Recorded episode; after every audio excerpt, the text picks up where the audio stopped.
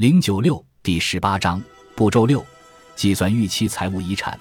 我们很快就要完成这项工作了。在年金化养老资产之前，我们最后需要讨论在您在世时的退休收入和过世后的财务遗产之间的权衡。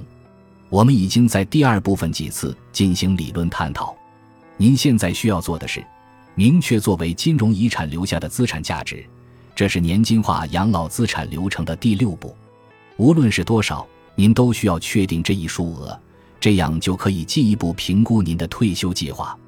要完成这一步，您需要确认是否愿意不留下任何遗产，甚至借钱度日，或者您需要和期望留下十万美元、二十五万美元或五十万美元的遗产。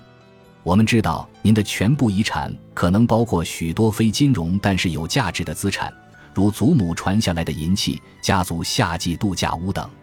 在本章的计算中，我们只考虑您的可投资资产。您不必担心需要绘制什么前沿性的图表，您只需要知道打算留下来多少当前资产。在网站网站上有工具，可以帮助您算出不同退休收入计划对应的 RSQ 和 EFL 的数值。这个问题的答案有助于评估您的退休收入计划，包括年金化多少养老资产。我们已经说过，边界线是必然的。您不能回避它，相反，您应该确保您是在满意的地方结束。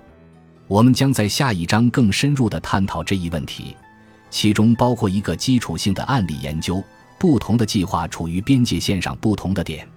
第六步小结：第六步的目标是明确您想留下多少财务遗产。一旦您脑海中有了这个数值，您就可以进入最后一步，使用产品配置来年金化养老资产。